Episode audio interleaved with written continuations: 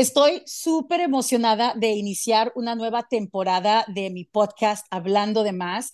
En esta tercera temporada he decidido que quiero entrevistar a personas que admiro, que amo, que respeto y no podía empezar esta nueva temporada sin entrevistar a la persona que me conoce más que cualquier otra en el planeta, pero sobre todo a, yo creo que es la persona que yo más he admirado en la vida. Les presento a mi hermana Virginia Arriola. Hello. O, como le decimos nosotros, Vigi. Hola, hola. Vigi, ¿tú has sentido la admiración que yo te he tenido toda la vida? a veces sí, a veces no tanto, pero sí. Sé que como referencia, eh, ella es un año y tres días mayor que yo. Nosotros somos las menores de una familia que en un momento fuimos 11, hoy ya solo somos nueve. Eh, una familia muy grande, una familia muy tradicional, de padres súper estrictos y la manera en que crecimos, pues eh, fue una parte muy importante de lo que nos convertimos en, en el día de hoy. Y eso de compartir traumas con alguien, pues eh, te une, lo quieras o no lo quieras. A, pesar de que vivimos en la misma casa, tuvimos los mismos padres, crecimos a ser pues relativamente diferentes. Pero vamos a comenzar, vamos a comenzar desde el principio. Eh, tú tenías un año, tres días cuando yo nací. Hay una Fuiste mi regalo de cumpleaños para mi primer cumpleaños. Exactamente, de nada, de nada. Se lucieron contigo, Billy. Uh. Este, hay una fotografía super cute que creo que indica lo que iba a ser nuestra relación.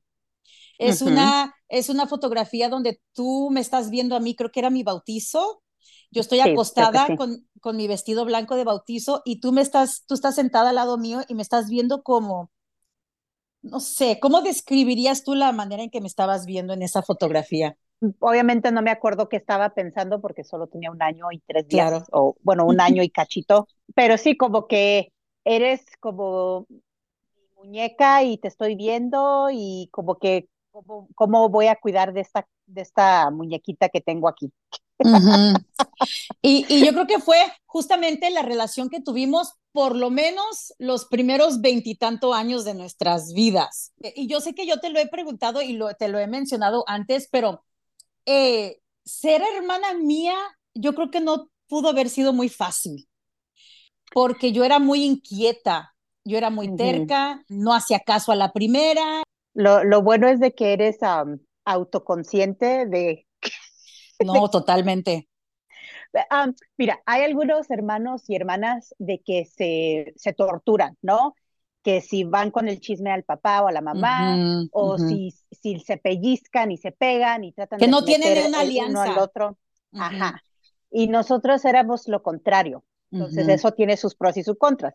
Mm, tú nunca hubieras chismeado de mí, ni viceversa, y así. Yo creo que todas nuestras virtudes son también nuestros defectos, y eso es es cierto en tu caso y creo que en el mío también, de que sí, yo era muy, si me decías, siéntate aquí, yo aquí me voy a sentar. Sí, especialmente si yo ya sabía que si no hago caso van a haber consecuencias, ¿no? Entonces yo sí, sí fui, no es que nunca me portara mal, pero sí, yo sabía, que si mi mamá me dice, haz esto o no hagas lo otro, no me tiene que decir dos veces, vamos, ya. Y contigo, yo no sé cómo funciona tu cerebro hasta el día de hoy. y pienso que eso te ha ayudado en tu carrera de que funciona como funciona. Pero sí, sí me acuerdo de, de niña y de adolescente y de adulta, ver que, digamos, ya habías, obviamente, si mi mamá te decía arregla la cama y no la arreglaba, iba a haber castigo, ¿no? Y, y, en nuestro caso, castigo corporal. No sé lo que pasaba por tu cabeza, no, no bastaba con que te dijera una vez, con que te dijera dos veces, no, no bastaba con que te hubiera castigado ya en el pasado, como que no registrabas las consecuencias de las acciones. Y sí me acuerdo sí estar muy estresada muchas veces de ya sea ver que no hacías caso y saber que va a ir mal o ver que te fuera mal por no haber hecho caso. Y porque tú no disfrutabas de, de mi tortura o mi tristeza como otros hermanos que eh, disfrutan Oh, y se ríen cuando otro hermano está siendo castigado, cuando le están pegando. Nosotros no éramos así, Oh, no. nosotros sufríamos Oh, sí. eh, a, los castigos de nuestros hermanos, o sea, sí. nos dolía del En corazón. otras palabras, yo sufrí mucho y no fue porque me hayan pegado a mí o me hayan castigado a mí. ¿Sabes Pero lo que es, Vigi? Em, eh, lo que pasa es de que ahora, ahora que estoy aprendiendo mucho de mi ADHD, de mi TDAH con hiperactividad, eso es algo muy común en personas como yo, que muchas veces se ve como procrastinación, pero lo que pasa es de que eh, es por alguna razón nuestro cerebro no reacciona hasta que tengamos una urgencia eh, eminente. We, we, have, we have a hard time initiating tasks. No sé cómo decir eso en español. Iniciar. Y pienso que especialmente de niño uno pues de por sí no mide las consecuencias muchas veces, Ujú. entonces además de todo lo que estás diciendo, pues Ujú. es ser niño o ser niña. Claro. Ah, pero sí, fue, fue una niñez muy estresante y, y y mira, especialmente porque yo, yo tenía esa, esa, de que yo misma me puse ah, la responsabilidad de que yo te tenía que cuidar, ¿no? Como dijiste que no somos de una familia grande y, y pues ya ven que eh, especialmente en el rancho, en las familias grandes, siempre se espera que los mayores cuiden de los más pequeños y entonces pues lo que sabía quería decírtelo, lo que sí, sí me sentía responsable por ti. Y, y yo dependía mucho de ti en todos los aspectos, emocionalmente, para hacer las cosas, para que me protegieras, para que me guiaras, para que me enseñaras. Yo no tomaba un paso si tú no lo tomabas primero. O sea, yo era como tu sombra y, y, y porque, por lo que dije al principio, porque yo te admiraba desde chiquita.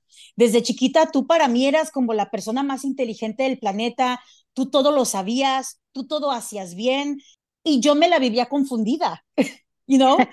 E- es que es la verdad. Yo, yo me la vivía con miedos, yo me la vivía confundida, yo era muy inquieta, yo, mi mamá siempre decía, parece que tienes gusanos en la cola, you know?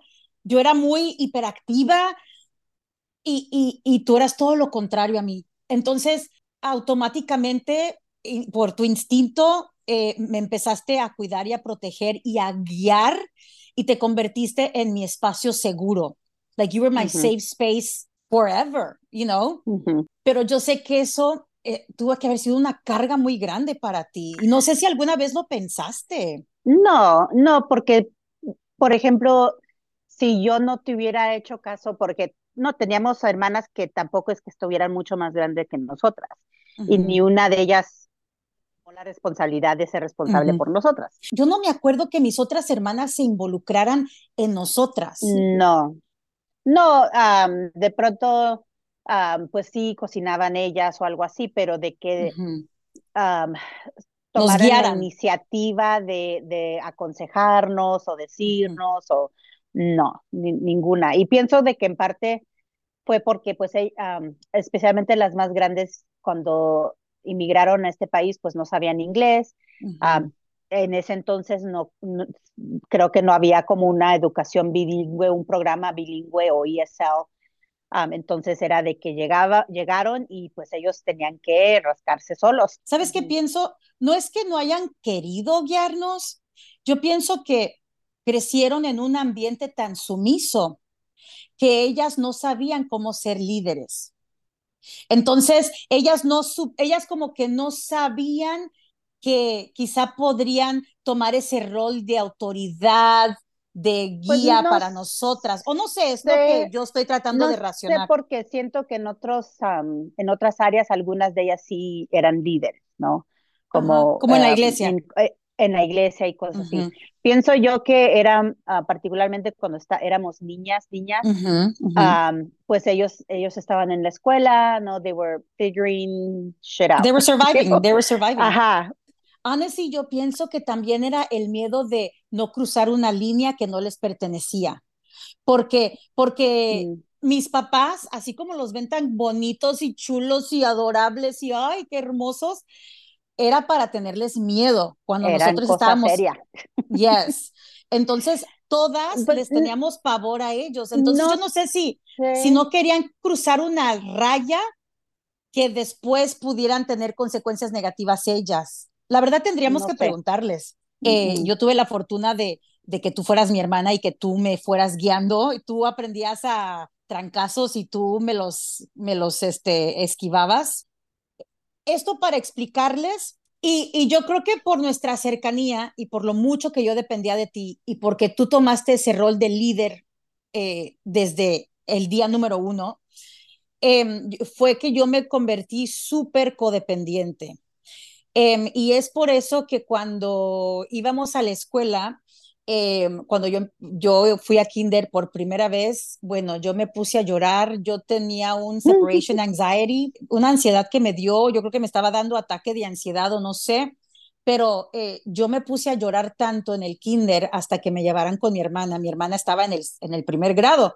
Entonces llegué yo en, durante la hora del lunch con mi platito de comida y, y, y fue, fuimos de clase en clase, yo me acuerdo, que la maestra me llevó de clase en clase hasta que yo encontrara a mi hermana. Y hasta que por fin te vi y le dije, ella es mi hermana. Y yo con mi platito llorando con mocos y bueno, mi hermana más así como que, oh my God. Sí, yo creo que esa fue la única vez que me acuerdo. No es tanto que ah, me sentía avergonzada, era más como que yo ya soy niña grande you know, estoy en este, en el salón con todos los niños porque ya íbamos a, a la escuela a tiempo completo. And it was like, oh my God, van a pensar que yo también soy una niña. Like, entonces ni siquiera era de que estuvieras llorando, aunque sí, I was like, oh my God, no puedo creer que Betty está así. Y es que estabas cuando dices que estabas moqueando, es que literal estabas moqueando. Estabas no, yo estaba, yo estaba ahogándome en el llanto, claro. Y, y, bueno, en más de una ocasión, yo creo que por una semana entera, si yo me acuerdo varios días de ir a comer contigo a tu clase y yo me sentaba en su escritorio de mi hermana y yo comiendo mientras que ella seguía escuchando la lección de la clase. O sea, yo, yo no puedo imaginar el escándalo que yo debía haberle dado a la maestra para que esa maestra tomara la decisión de llevarme contigo. O sea, tuve que haber estado en un estado de, de pánico, de ansiedad muy grave. Llorando feo, estabas llorando feo. Y así, yo no sé cómo todavía me quieres, Billy. Porque, porque ustedes dirían, eso terminó, eso terminó en la, en la primaria, pero no, eso continuó. Pienso de que si no hubiéramos, si no, si no yo te hubiera tenido yo a ti, también me hubiera sentido muy aislada, ¿no? Porque como habías mencionado, siempre éramos tú y yo, ¿no? Eh, jugando, lo que estuviéramos haciendo, siempre éramos tú y yo. Las otras hermanas, porque la hermana que me sigue, me sigue, me lleva tres años. Entonces ahorita, pues tres años no es nada. Pero cuando uno es niño de cinco años, una niña de ocho años no quiere juntarse contigo. Ella se quiere juntar con las grandes. Sí, entonces siento de que nunca lo veo como que, oh my God, fuiste como que una carga o algo, no, porque siento de que, ok, si no hubieras, si no hubieras estado tú, hubiera estado sola, like, nadie, no hubiera tenido literalmente un, quien me parara bola en ningún sentido.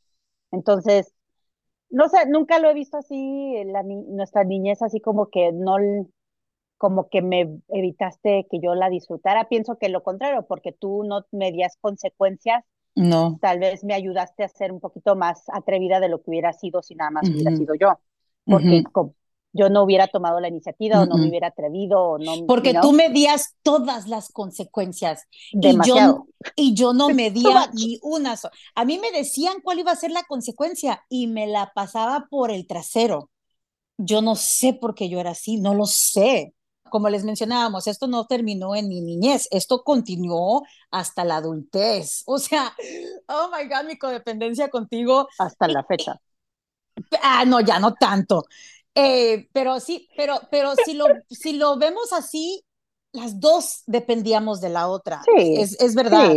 Después, eh, cuando conseguimos nuestro primer trabajo, las dos estuvimos trabajando en el mismo lugar. Nuestro segundo trabajo fue nuestro primer trabajo como de oficina. Las dos nos metimos a trabajar juntas. Después, las dos trabajamos con un abogado. Y cuando nos fuimos de la casa, que fue todo, toda una odisea, eh, porque como ya les habíamos mencionado, nuestros padres eran súper estrictos y tradicionales, y o sea, tengan en mente que un papá de rancho de, de una generación que en realidad él tiene la edad que pudiera tener un abuelo, entonces era el tipo de papá de que no nos dejaba salir, no le gustaba que tuviéramos amigas, no podíamos tener novios a menos que vinieran a la casa a hablar solamente en casa sin poder salir, con supervisión. Eh, no podíamos ir a los antros, ni a, o sea, nada. Nuestras hermanas mayores sí siguieron las reglas. O sea, mi papá era de que, al pie de la letra, mi papá era de que todas tienen que casarse vírgenes eh, los novios de todas vinieron a la casa y solamente las podían ver en casa, o sea, era una cosa súper, súper estricta. Pero eh, funcionaba porque ellos vivían en un pueblo pequeño o small town en Nueva Jersey y los pocos mexicanos que habían en ese pueblo de Nueva Jersey, todos se conocían, todos conocían a mi papá, entonces era fácil como seguir las reglas de mi papá porque no habían muchas mexicanas. Entonces era como ya sabido que el que quisiera eh, hablar con una de las hijas iban, iban a, la eran como del mismo, de la misma región que eran mis papás. Entonces entendían con la esa misma mentalidad. ya Entonces para mis hermanas mayores, pues eh, no se les complicó tanto porque como que el ambiente se prestaba, la gente, o sea, se prestaba. Pero cuando nos mudamos a Houston, Houston es una ciudad demasiado grande que nadie conoce quién era mi papá, eh, la gente no tenía ese, esos mismos, esas mismas tradiciones, entonces para nosotras, que éramos de las últimas solteras, pues al mudarnos a Houston la vida se nos puso demasiado complicada. Entonces nos empezamos como a revelar, eh, nos empezábamos a escapar por la ventana. ¿A, ¿A quién se le ocurrió primero? No vayas a decir que a mí. No fui yo. puedes garantizar que no fui yo. No me acuerdo a quién se le ocurrió primero hacerlo, pero pues te, seguimos, te seguimos la corriente. es que toda la evidencia apunta de que fui yo. Yo creo que sí. Entonces eh, nos empezábamos a escapar por la ventana. Mi papá tenía una camioneta, entonces la poníamos en neutral, la empujábamos hacia la calle y ya en la, esquina, ya en la esquina prendíamos el carro. Nos íbamos a bailar a Metrópolis, la, la, la, la, y regresábamos a la casa, hacíamos lo mismo, lo poníamos en mute, de mute, en neutral y la empujábamos al, al, al, driveway y nos metíamos a la casa por la ventana de mi recámara y aquí no pasó nada. Fue justa, justamente en esa época cuando eh, por lo menos yo decidí que yo ya no aguantaba más, que yo ya no quería estar en casa, que esto para mí era una tortura, y yo en aquel entonces trabajaba en la oficina de un abogado y em, el abogado y mi compañera de trabajo sabían de la situación en casa, que lo estricto que eran mis papás. Y eh, a pesar de que teníamos trabajo, eh, no nos quedábamos con nuestro dinero. El cheque se lo firmábamos y todo nuestro cheque se lo entregábamos al full a mi papá. Entonces, eh, ¿cómo escaparnos de la casa si no teníamos dinero? el abogado decidió que me iba a dar un aumento y que ese aumento me lo iba a dar en efectivo para que mi papá no se diera cuenta que le faltara dinero en el cheque. Entonces, por varios meses empecé a ahorrar dinero para tener lo suficiente para un depósito de un apartamento que quedaba justo al cruzar la calle de la oficina del abogado donde yo trabajaba. Este, entonces eh, empecé a recaudar dinero y cuando ya tuve el dinero suficiente, a ti fue a la, porque ya solo quedábamos tres quedaba mi hermana Vigi y quedaba mi hermana Mari, que es la que le gana con tres años a Vigi. Éramos las tres que quedábamos solteras en casa. Entonces, cuando por fin tuve el dinero suficiente para un depósito, eh, le dije a mi hermana, oye, este, me voy a ir, eh, tengo el dinero para un depósito, ya no aguanto más. Y tú me dices, yo también estaba planeando mi escape, yo también estaba haciendo lo mismo. Nos fuimos de la casa, eh, tuvimos nuestro primer apartamento juntas y vivimos independientemente, eh, eh, como cuántos años, siete años, antes de que... unos siete, ocho años, por ahí, siete años. Como unos siete, ocho años, hasta que mi hermana decidió hacer un posgrado en otro estado, en Indiana. eh, tú y yo realmente no nos habíamos separado en toda la vida. Para estas alturas, yo tenía 28 años y tú tenías 29. De toda la vida no nos habíamos separado hasta que tú decidiste tomar este posgrado en Indiana y justo dio la casualidad que al poquito tiempo antes de que tú te fueras, quedé yo embarazada. Y recuerdo que eh, tú fuiste la primera persona a la que yo le dije que estaba embarazada. Recuerdo perfectamente estar en el baño con mi examen de embarazo y cuando vi las dos líneas, o sea, híjole, Vigi, ay, no sé, se me fue el alma al estómago. Eh, y, salí y tú estabas en la cocina y mm, ni respiré. O sea, te dije, estoy embarazada. Lo primero que salió de tu boca fue, everything's gonna be okay. Everything's gonna be okay. E inmediatamente te pusiste en mode de cómo lo resolvemos. No, no en resolverlo de, de, que yo fuera a abortar, porque eso ni siquiera me cruzó ni un segundo por la mente. Eh, eh, fue en modo de, no estás sola. Eh, voy a estar contigo, te voy a respaldar, voy a hacer como le hago. Y a ti, tú, tú estabas por, yo creo que al mes te fuiste tú a, o al poquito tiempo. Para cuando tú me diste la buena nueva, yo ya había, yo ah, ya había decidido que me iba a ir a Indiana y todo eso.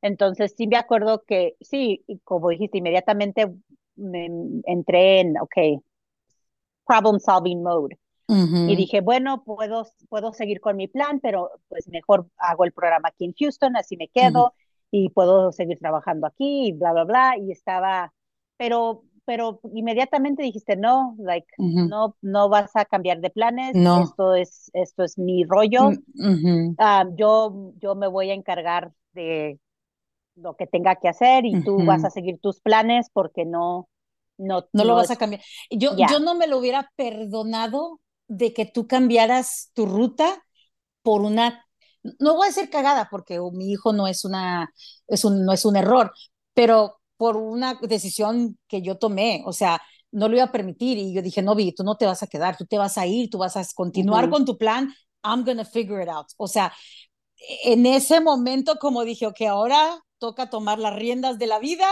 ya vi, no me, no me, puede resolver las cosas si yo hubiera, si a mí me hubiera cruzado por la mente que tú no ibas a poder con la responsabilidad, yo me hubiera quedado. Yo no quería que te casaras. Mi reacción de que, ok, me quedo, cambio de planes, no era porque yo no pensara que tú no pudieras con la responsabilidad. Era simplemente porque así era como siempre funcionaba, you know? Nuestra relación. De que, ok, let's, yeah, let's, let's figure this out. We can figure this out together. Y a pesar de que tú no querías que yo me casara, porque obviamente una persona que no valía la pena, em, aún así tú me apoyaste y me acompañaste a la casa de mis papás para darles esta noticia. Y como han venido escuchando, mis papás, súper estrictos, súper tradicionales, tradicionales, eran las personas a las que más miedo yo le tenía en mi vida. Yo sé que ahorita los ven bien bonitos, bien mansitos, bien cute, pero es que ustedes no conocían a Cándido y Virginia Riola en su en su apogeo. en su apogeo. Entonces, eh, no lo dudaste ni dos veces, no te quejaste, no me hiciste sentir mal por mm. ponerte en esta situación, porque es una situación que, yo, en, yo donde nadie quería estar. Si tú estabas más nerviosa o yo, yo lo único que agradecía al mundo desde que por lo menos yo no soy la que está embarazada. Eh, el caso es de que tú me apoyaste, tú estuviste allí cuando yo di esa difícil noticia em, con mis papás, estuviste allí cuando me casé con el papá de mi hijo, que ni yo me quería casar. Ayudé a planear, hice los ramos. Like. Sí, sí. o sea, eh, eh, ahí te das cuenta el amor de una hermana, que aunque sabe que estás cometiendo el error, va a dejar que lo cometas porque es parte del proceso de la vida. Me diste un apoyo increíble, increíble, Vigi. Em, les digo que yo tampoco me quería casar, pero me casé porque mi mamá prácticamente me, me dijo que no había de otra. Justo cuando yo me convertí en mamá y cuando tú te fuiste, fue que cambió todo en mí. O sea, yo no sé qué tipo de persona yo sería el día de hoy si tú no te hubieras ido porque yo tuve que comenzar a, creer en mí. Em, y yo me fui de ser completa, una persona que era completamente codependiente a completamente lo contrario. Yo me convertí a problem solver, la que todo quería arreglar, resolver. Yo pienso que, que eso de tomar la iniciativa de ser problem solver, de eso empezó desde, eso es desde antes, porque um, si te, si te, te, yo te he platicado de la primera vez que yo sentí como que, wow, like, you're, eh, que eras, que eras alguien, eras extraordinario, ¿no? Una persona mm. extraordinaria, ¿no? Que te he contado la, cuando apenas estabas empezando en la radio, no me acuerdo cuál turno tenías, pero era antes de que te dieran lo del morning show y todo eso que te contactó una familia que había recién llegado de México um, tratando de recaudar fondos para el tratamiento de cáncer de su hija, una niña. Era de un, riñón, la niña necesitaba un trasplante de riñón. Yo estaba en un remoto, en, en un supermercado, y ellos estaban en la puerta del supermercado pidiéndole dinero a la gente que entraba. Entonces nosotros llegamos ahí con eh, la radio por un remoto y pues me contaron su historia y de que necesitaban una cantidad loca, como, no sé, 100 mil dólares o 300 mil dólares. Yeah, it was like 100 and 150,000 dollars. Ajá, era una cantidad loca y tenían muy poco tiempo para poder recaudar esta cantidad. Eh, y la cosa es de que ya tenían el riñón, o sea, ya había un riñón disponible, pero ellos tenían que pagarlo efectivo. Yo obviamente hablé con, con las personas encargadas de la radio, con Raúl, con Arnulfo, para ver qué se podía hacer y fue allí que ya eh, se armó lo de un radiotón. Me acuerdo internamente yo tener que parar mi instinto y decirte, Betty, that's, no, no te metas en no deberías, no te metas, no te metas en eso porque es, es, es, como una situación muy grande. Y me acuerdo yo tener que pararme a mí misma de decirte, don't do it, porque dije, pero why not? Like, you know, porque yo, yo, yo sé que en tu situación yo no hubiera hecho lo que hiciste tú, yo hubiera dicho, I'm mm. sorry, te puedo dar esta donación y, de allí no, pues no voy a, no voy a, no puedo hacer más porque no es mi trabajo, no es mi, no sé cómo ayudar. y, y tú no dejaste que eso te parara, tú armaste, hablaste, sugeriste, hiciste, organizaste, y eso fue mucho antes, ¿no? De, de, de, los 27, 28 años. Like, no, no siento yo que eso de que o te, te volviste problem solver surgió necesariamente cuando, te, cuando tuviste a tu bebé o cuando me fui yo. Pienso que eso empezó desde antes. Pero sí sentí un gran como cambio. No sé si fue el instinto de mamá que me cambió, pero, eh, y, y sabes, yo recuerdo exactamente el momento en que yo dije, yo no soy hija primero, yo soy mamá primero, porque era tanto el control mental y emocional que mis papás tenían sobre nosotras y, el miedo, y la gente a lo mejor no me lo va a creer, pero yo todavía siento una ansiedad en mi estómago cuando yo estoy en casa de mis papás. Oye. y eso que los ven ustedes así bien chulos, bien mansitos, que qué me van a hacer, o sea, pero queda como un trauma. En fin, pero recuerdo perfectamente el día en que yo dije, aquí se terminó el que yo les haga todos los mandados a mis papás, fue cuando me engañó mi marido.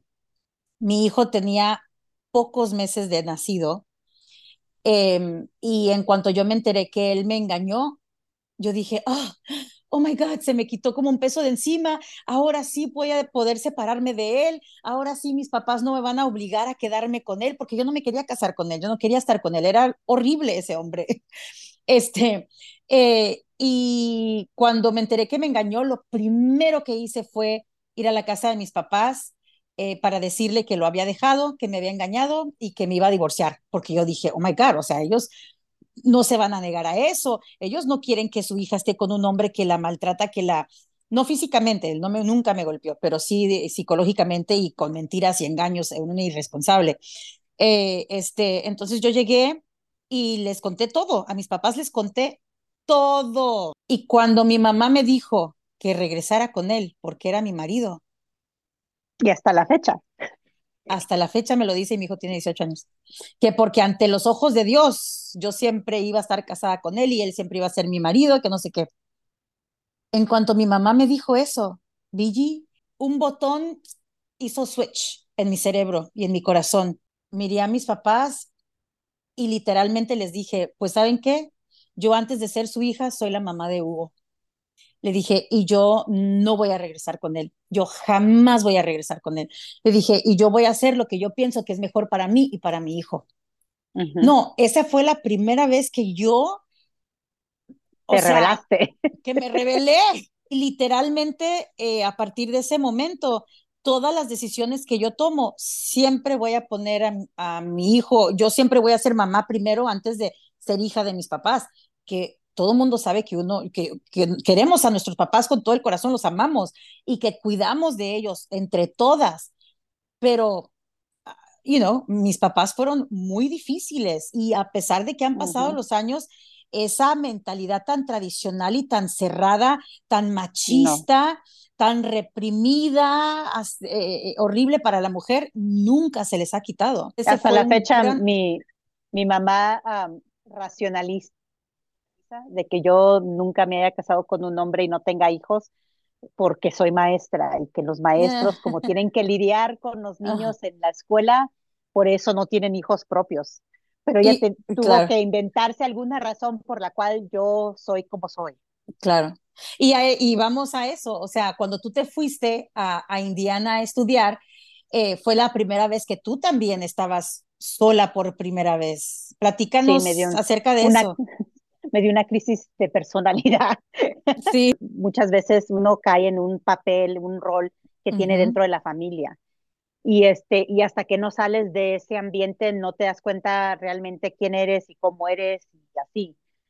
Y sí me acuerdo, especialmente en los primeros dos años o por ahí, que ya ni sabía ni cuál era mi personalidad, porque pues yo siempre era la nerd y la callada y así, y tú eras la más extrovertida y la más escandalosa y la más platicadora, y María era la bonita y así, la femenina. Y luego pues yo me encuentro ahora sola, sin nadie, en Indiana, y estaba yo como que a veces sentía, oh my God, estoy actuando como Betty, oh my God, estoy actuando como Mari, oh my God, ¿qué me está pasando? Like, ¿Quién soy? Y era más que nada de que nunca había tenido que yo valerme por mí misma en cuanto a hacer amigos, hacer amistades, nunca había tenido que empezar a, pues, a sacarle plática a la gente yo solita, like, hasta la fecha todavía no sé cómo hacer eso, pero bueno. y pues sí, eh, fue, pienso que sin, de no haberme ido a Indiana y pienso que subconscientemente, no, no creo que haya sido de una decisión que tomé consciente, pero subconscientemente pienso que esa fue una de las razones por la cual opté por hacer el programa en Indiana todas las amigas estaban casando, tú, uh, you know, terminaste pues teniendo, eh, embarazándote y así. Entonces es aquí yo qué, porque yo no veía ni las luces de casarme pronto ni nada por el estilo. Siempre había querido seguir estudiando. Entonces dije, pues ahora es cuando. Y, pienso que sí, pues subconscientemente es que, ok, yo no voy a tomar el mismo camino que han tomado mis hermanas, que han tomado mis amigas. Necesito ver cuál camino voy a tomar yo y entonces pienso que irme tan lejos de todo lo que yo conocía, y yo creo que ha sido una de las cosas más difíciles que he hecho en mi vida. todavía hasta la fecha me sorprendo de que yo lo hice porque creo que eso va en contra de mi temperamento al 100%. Em, de irme, porque de haberme quedado, pues hubiera hubiera tratado de tomar control de tu situación, ¿no? y en vez de vivir mi vida, hubiera tratado de ayudarte a vivir la tuya, ¿no? este, pienso que esa fue la única forma de realmente, pues, desarrollarme como persona individual. Y, una de las cosas que desarrollaste o descubriste al estar alejada de la familia y poder ser libre al 100% fue tu sexualidad. Y eh, yo siempre te digo que siento como que yo casi, casi lo descubrí sin pensarlo. Eh, yo recuerdo que mi hermana posteaba, o no sé si tú me las mandaste o los posteaste en redes sociales, en Facebook, en aquel entonces. Fue, en redes sociales, sí. Y, y cuando yo miraba esas fotos que te habían tomado a ti, porque tú eras tú sola en la foto, pero tú estabas viendo a la persona que te estaba tomando las fotos de una manera particular, pero no era tanto como tú estabas mirando a la cámara, sino era más bien cómo, cómo te tomaban la foto. Que yo dije, la persona que le está tomando estas fotos a mi hermana está enamorada de ella. Entonces, cuando yo te pregunté, ¿quién te tomó esas fotos? ¿Y qué fue lo que me dijiste? Es mi ex y es mujer. Ajá. Yo recuerdo que cuando tú me dijiste eso, que ella era tu ex y que eras, tú me dijiste bisexual en aquel momento. Digi, te lo juro, porque tú más quieras que jamás ni por un segundo me cruzó por la mente que tú fueras eh, bisexual, lesbiana, lo que sea. Jamás. Y, más que nada, nunca me cruzó por la mente porque yo asumía que si tú tenías tendencias de ese tipo, tú me lo hubieses confiado. Entonces, cuando tú me dijiste que era tu exnovia, este, yo obviamente te dije que, o sea, que yo te amaba, que no me importaba tu sexualidad, que, o sea, nada cambiaba entre nosotras, ya sabes lo que la gente dice cuando quiere apoyar a su ser querido, que todo eso era, era verdad. Pero yo lo que sentía más que nada era indignación de que mi hermana, la que crecimos juntas, de toda la vida que nos confiábamos, éramos las confidentes, sabíamos, según yo, todo de la otra, que se me haya escapado, que no lo haya notado y encima que no me lo hubieras dicho.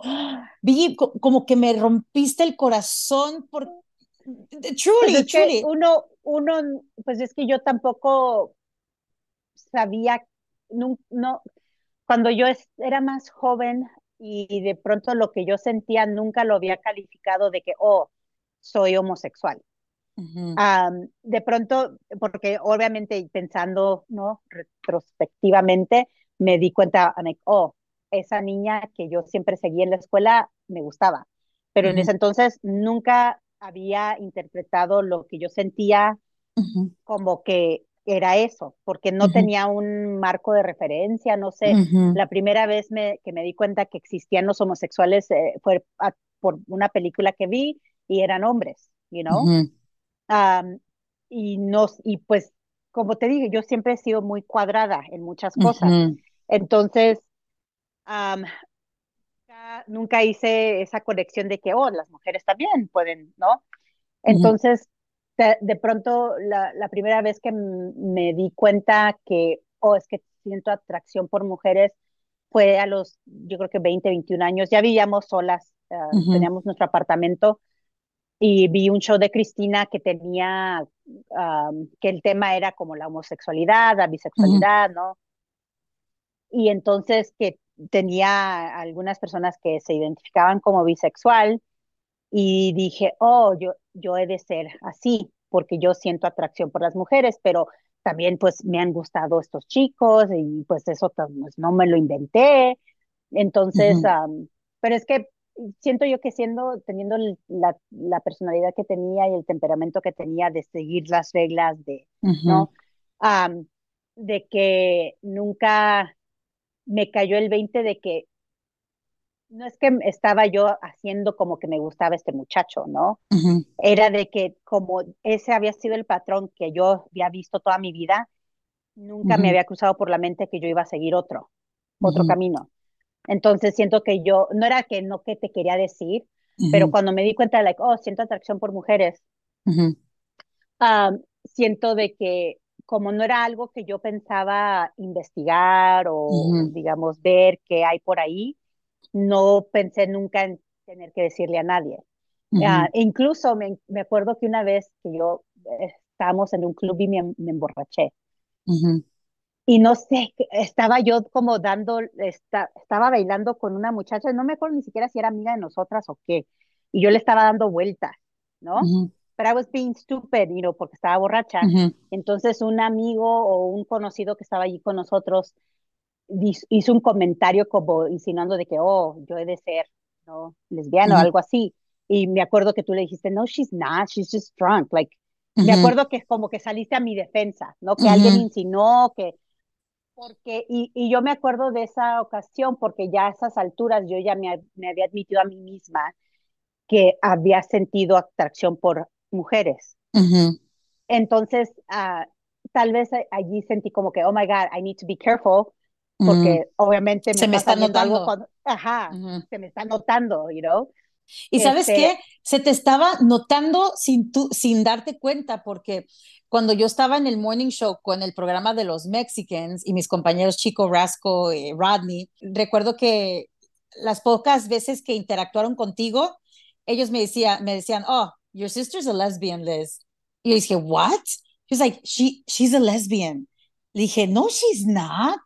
They're like, Liz, are you serious? Are you really trying to tell me you don't see it? I was like, oh, you guys are so ridiculous. Just because she has short hair?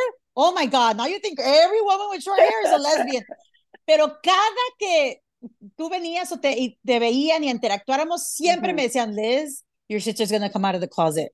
Y yo, you guys are ridiculous. If she would have, if she was a lesbian, she would have told me. If I was a lesbian, I would have told me, obviamente. yo tampoco lo sabía. Pero era, pero pienso que era porque no, no me cabía en, en mi cabeza, es like it was completamente fuera de algo que yo pensar, like no, no, no era algo que me cruzara por la cabeza, incluso después de admitírmelo. Um, pero pues sí, fue estando en Indiana sola, como te digo, ya, ya había estado allí unos tres, cuatro años antes de que me admitiera lo suficiente de que me gustaba esta muchacha o esta mujer y luego además de decirle a ella que me gustaba y luego de entablar una relación. Este, incluso después de, de, porque tampoco es que duramos mucho tiempo juntas porque fue una relación muy tóxica. pero incluso después de eso, no fue hasta que un amigo no que me dice, bueno, tú dices que eres bisexual. Digo, oh, yo sí. entonces me dice, entonces, pero también eres monógama, monógama, que es en la monogamía. ¿Monogamia? No sé cómo. Monogamia, I think. entonces, si te casas, ya sea con un hombre o con una mujer, ya no vas a poder volver a estar íntimamente con ¿no? alguien que te, lo juro que el pensar que, no, que, no, que si me casaba con un hombre, que yo nunca iba a volver a poder estar con una mujer, es like, oh no, yo puedo vivir el resto de mi vida sin tocar un hombre otra vez, pero no me podía imaginar sin poder estar con una mujer. Entonces en ese momento dijiste, ok, yo soy lesbiana. Oh, ya, oh, ya, totalmente, totalmente. Y yo sé que para, para mucha gente que sí es bisexual le molesta que este sea parte del proceso de algunos de nosotros al llegar a decir, ok, no, no soy bisexual. Porque no es fácil, especialmente cuando vienes de una familia súper conservadora como la nuestra, súper religiosa, súper tachada a la antigua. Em, esto no es algo que tú vas a tomar a la ligera porque no, te conviene, no te conviene ser lesbiana en nuestra familia. O sea, es algo que de verdad e, e, estabas corriendo el riesgo de que la familia te cortara. Sí, y yo honestamente, en ese momento fue cuando me di cuenta, de ok, tengo que salir del closet. Mm, con de haberle dicho a Betty no es no va a ser suficiente porque yo soy Betty por, por cierto yo soy Betty a mí me dicen Betty en casa Ajá. es que no te puedo decir Liz um, uh, sí de que es like ok no va a haber un hombre en mi vida no eso no es lo que yo quiero ni lo que podría tener, no, no va a funcionar. Entonces fue allí que me cayó el 20 de que, ok, necesito salir del closet. y porque esto no es algo que no me puedo esconder en Indiana por el resto de mi vida. Claro. este, entonces fue allí que, pues sí, me cayó el 20 de que necesito pues salir del closet de una forma u otra. Este, y pues decirle a la familia. al final, pues opté por no decírselos a mis papás y pues realmente pues no ha sido necesario porque ellos a estas alturas, como dije, ya mi mamá se, se hizo su propio cuento de por qué nunca me casé, por qué nunca tuve hijos. y ella está conforme con el cuento que ella se, se inventó. pero sí, con, con mis hermanas y con mi hermano, pues sí, tuve que pensar, ok, ¿cómo le voy a hacer? Porque no tengo ni la menor idea de cómo van a reaccionar. Son la mayoría, no todos, pero la mayoría son muy religiosas.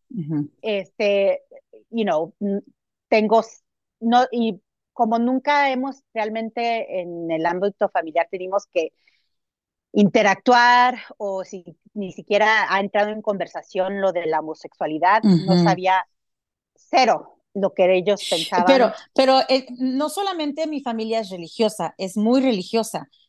Encima de eso son personas socialmente súper conservadoras. Sí, sí, muy conservadoras. Entonces dije, no, pues si se los digo enfrente de sus hijos, mis sobrinos y sobrinas, y reaccionan mal, y no se va a hacer un drama. Entonces necesito encontrar la manera de decir, pues no tuve de otra. Literalmente salí del closet como nueve, meses, nueve veces.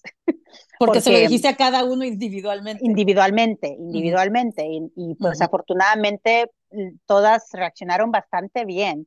Y siento de que igual que tú, estaban como totalmente en shock que, que, que, yo era lesbiana. Y siento que eso también ayudó a que no reaccionaran de forma negativa, porque no tuvieron tiempo de realmente ni de pensar ni de, ni de sentir. creo que la, la, la que reaccionó un poquito más fuerte fue mi hermana mayor, pero fue porque cuando salí del closet y le dije, bueno, es que soy lesbiana y whatever, entonces me dice, pero nuestra, nuestras creencias no permiten eso. Y allí también fue cuando salí del closet de que también soy atea. Y honestamente eso fue lo que más le afectó. Pero ¿cómo es que no crees en Dios? Y, no, y siento de que eso fue lo que más la afectó, incluso más de lo, la parte de que soy lesbiana. Pero todas las demás pues reaccionaron bastante bien. ¿Sabes qué me he dado cuenta de, de nosotras? De que hemos sido las primeras en hacer las cosas muy diferentes. Y eso requiere de mucha valentía. Romper con tradiciones que no nos sirven, ir en contra de la corriente, aunque eso nos pudiese, nos hubiera podido causar consecuencias de, de que la familia nos, nos excomunicara. entonces, yo estoy orgullosa de nosotras. O sea, el hecho de que nosotras hayamos podido romper con unas cadenas de tradición, religión, conservatismo tan pesadas y horribles y que podamos seguir aquí para contarlo y encima de eso haber logrado aún conservar el amor y la relación de nuestra familia. Hmm. Eso no es fácil. Sí, no, no es fácil. Y pienso que pues sí, eh, en cuanto a una filosofía no hablada de que tenemos en la familia, siento mucho que es kind of like live and let live. Entonces, you know, no es que no conozcan a mi pareja, conocen a mi pareja, va para Año Nuevo, whatever, y todo el mundo, um, con excepción de un cuñado, que no vamos a decir nombres, pero bueno, um, y todo el mundo las ha tratado bien. Te quería que mencionaras lo mucho que mi mamá ama a tu esposa. Yo creo que la quiere más a, mí, a ella que a mí. Mi mamá mi jura, que yo. Mi, mi, mamá jura que son roommates. Oh, sí, la compañera, la compañera de mi... De cuarto, la compañera de compañera. cuarto. Bueno, dice nada más compañera, no dice el cuarto, pero ella no sabe el doble sentido que tiene esa palabra, pero bueno. No, y, se lleva, porque es mexicana, es, es, de Mexicali, es mexicana, entonces se ha sabido ganar muy bien ajá, a, a, a mi mamá, y mi mamá la quiere mucho, siempre que hablo con mi mamá por teléfono, siempre pregunta por ella y hablan así rapidito, se saludan. Y sí, y, y, pues sí, pienso que, que como dijo quien fue Emiliano Zapata, el respeto al derecho ajeno es la paz. Entonces, mis hermanas en cuestiones generales no hablan de religión con nosotras. Y en cuestión general, aunque pues sí, llevo a mi, a mi esposa a algunos eventos familiares, pues no nos estamos agarrando de la mano, whatever, you know, más que nada lo hago por mis papás, no tanto por mis hermanas, pero bueno. pero, pero pues sí, pues ellas no, no le ponen mala cara, no, no hablamos de temas que sabemos que ni ellas nos van a convencer a nosotras, ni viceversa. No es que siempre todo sea amor y paz, pero pienso que en términos generales sabemos dónde está esa raya invisible y pues valoramos más la relación que tenemos aunque sí, pues. es, más el amor que nos sentimos que el querer convencer a la otra de que piense como nosotras. Sí, exactamente. Entonces pienso que eso ha ayudado bastante a que, a pesar de que no dudo de que ellas rezan, han rezado muchos rosarios por la salvación de nuestras almas. no nos están diciendo, voy a rezar por la salvación de tu alma, porque obviamente te vas a ir al infierno. Ellas son muy discretas en ese sentido, ¿no? Sí. Ah, y eso yo lo agradezco mucho de ellas. De verdad, mis respetos para mis hermanas, porque eh, yo sé lo mucho que ellas em, aman su religión eh, los fuertes que son sus convicciones. Y a pesar de eso, el amor que nos tiene, nos tienen, va mucho más. Y, y, nos respetan, nos respetan, nos siguen queriendo, eh, nos, nos, siguen incluyendo, no nos han excomunicado. Entonces, de verdad que yo, yo respeto tanto a mis hermanas de que hayan podido separar las cosas. Sí, Sí, que, que les importa más mantener el vínculo a tratar de convertirnos a sus creencias y viceversa. ¿Puedes creer lo mucho que ha cambiado nuestra vida y todo lo que hemos pasado y que aquí seguimos todavía uña y mugre a pesar de que estamos tan lejos porque aún sigue siendo la persona a la que le cuento todo. Man, hemos vivido tantas cosas juntas, pero lo que no ha cambiado es, I think, la, la, confianza y la seguridad que siento en ti y en nuestra relación. Sí, y pues ya, ya, te, ya te he dicho, ¿no? Que tú eres la razón por la cual sé que nunca voy a ser indigente. Cuéntales este Tobigi. bueno, eh, es que, bueno, por si no lo saben, la persona promedio tiene más probabilidad de ser indigente a ser millonario. ¿ok? Oh, okay. good news. Yeah, so uh, eso es algo que, que, siempre se me ha quedado en la mente de que es cierto, uno ve, tiene más en común con alguien que vive en la calle que, que con, con este Elon Musk, ¿no? Este, me acuerdo um, en los momentos así como más depresivos cuando padecía mucho de depresión cuando estaba en Nueva York, este, veía gente indigente y pensaba yo, no, porque siempre, siempre que veo a un indigente siempre pienso, like, ¿qué habrá pasado en la vida de esta persona que lo haya llevado a terminar viviendo en la calle?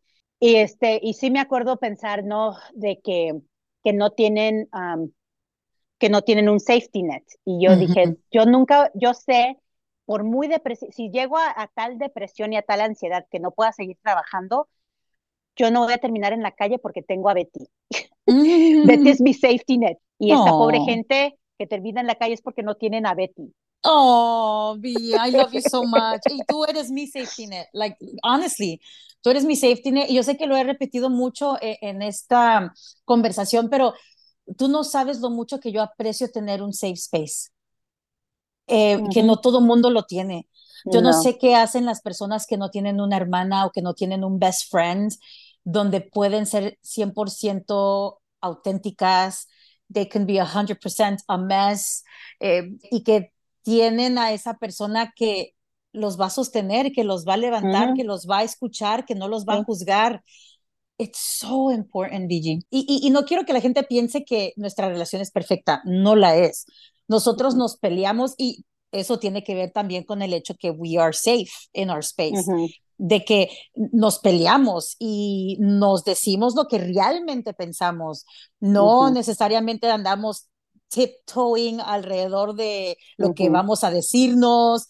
Nosotros decimos las cosas tal cual las sentimos, al chile, nos enojamos, lo discutimos, a veces nos pedimos disculpas, tú me has pedido disculpas en muchas ocasiones, yo también te las he pedido a ti, en otras ocasiones simplemente dejamos que el tiempo pase y aunque no pasa mucho tiempo, porque en realidad yo no recuerdo haber estado peleada contigo por, no sé, más de unos cuantos días, like. Nunca hemos dejado así como que, oh, jamás. Ya no, ya no le voy a hablar. Jamás, jamás. Siempre, siempre lo resolvemos o we move on. Pero, pero te digo, tiene que ver con eso, con ese safety space que we provide each other. Ay, sister, thank you so much. Ahí le dices a la Bully que, que le mando saludos. Ah, sí, cierto. Falta, falta. Falta, falta lo más importante. Hay que visualizar lo que somos por dentro, hay que exteriorizarlo. Nos acabamos de poner una, una corona, ella se puso su corona, yo me puse la mía, esta corona eh, quizá me la vieron en redes sociales, eh, eh, fue mi hermana Vigi justamente la que me la mandó, cumplimos años con tres días de diferencia, entonces este mes de septiembre es nuestro birthday month y mi hermana pues decidió que iba a celebrar su cumpleaños el mes entero y bueno, ¿cómo, ¿cómo festejar? Pues con su corona. Los que no tengan corona, compren una corona, ¿ok? Compren una corona y van a saber que, like, hace una diferencia. Like, cuando uno se la pone, es like, you know what? Me la creo. Me la voy a creer. Me la voy a creer. Honestly, a veces necesitamos visuales, necesitamos visualizar, porque muchas veces eso de cumplir las metas tiene mucho que ver con la visualización y tener este tipo de visuales. Hasta de ladito, así como mi papá usa la tejana. No, a mí me gusta derechita. Así que bueno, esperemos que todas tengan eh, a alguien que también comparta su corona y comparta su brillo y comparta su espacio eh, para, que, para que todas brillen al mismo tiempo. So, gracias por la corona y por compartir tu reinado conmigo. ¿Por cuarenta y cuántos años has compartido tu pues reinado conmigo? Cuarenta y siete. El día de hoy es mi cumpleaños, por si no lo sabían, así que 47 años compartiendo el reinado con, con mi hermana mayor. En fin, I love you so much.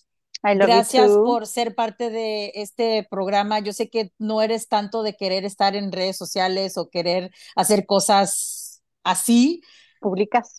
Así que definitivamente agradezco que hayas hecho esto conmigo. So, I love you so much. De nada. I love you too. I love you too. And keep celebrating your birthday month, Queen. I will. Bueno, pues bye. Bye.